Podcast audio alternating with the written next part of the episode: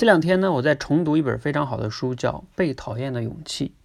最有感触的是两个概念，分别叫自卑感和自卑情节。听上去啊，这两个词好像差不多，但其实呢，它们的差别还是非常大的。分别呢，给你简单解释一下。自卑感呢，其实人人都有，只是程度不同而已。比如说，只要你期待着自己进步，你就会发现呢，现实的自己和理想中的自己之间就存在着差距，而这个差距呢，就会让你产生一些的自卑感。这其实呢，并不一定是什么坏事儿哈，它往往是你进步的动力。但是这个自卑情节呢，就不一样了，它往往呢，会让你啊止步不前。那什么是自卑情节呢？给你举两个例子，你就理解了。比如说呢，有很多人经常会这样说。哎，我因为学历低，所以我无法成功；我因为长得不够漂亮，所以我就找不到对象，结不了婚；我因为没车没房，所以呢，我也找不到好的女朋友，等等等等哈。你们应该知道这种，呃，因为 A，所以呢就做不到 B，像这样表达的逻辑呢，背后就是自卑情节。那自卑情节的定义呢，你就可以理解为就是把自己的自卑感当做自己做不到某件事儿的借口的一种状态，就叫自卑情节。当我们经常呢拿自己的某些劣势当借口的时候啊，你想一想，你就不用努力了呀，那你就很难进步了嘛，所以你就止步不前。那仔细反思一下，其实我们绝大多数人呢，在一定程度上都有这种自卑情节，我们都可能会表达过类似的这种语句哈，因为怎么怎么样，所以我就怎么怎么样啊的这种逻辑。那我们其实都知道哈，这样的话呢，是自己很难去进步的。但我们还是忍不住容易这样去表达，这样去解释自己的某些行为，这样的深层次原因到底是什么呢？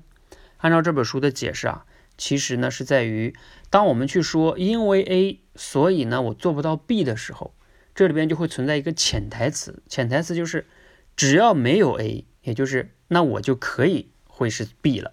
看看我们说用一些词翻译过来就是，比如说只要我有高学历，那我也可以获得巨大的成功啊。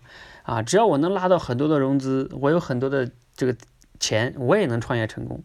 只要我有房有车，我也会找到美丽漂亮的对象。发现没有？它就可以翻译成这样的一个潜台词。那这个潜台词都，会间接的传达给自己一个什么样的信号呢？就是其实呢，我也是很有能力的。其实呢，我也是很有优秀的。要不是因为啊某某个条件，对吧？我不具备，那我也会非常非常好。但是实际情况真的是这样的吗？啊，实际情况很可能是你根本就没有为了你的目标去努力过啊，你就那样找借口，所以就不努力了。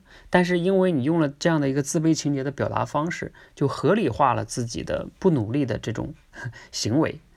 那这样的话呢，你就去不用承认啊，是可能其实真的是你能力差，或者说你不够努力。但是呢，你这样表达呢，就是在其实是一种自我欺骗，或者叫自欺欺人哈。那讲到这里呢，就让我想起了啊一句比较鸡汤的话，用在这里好像挺合适的。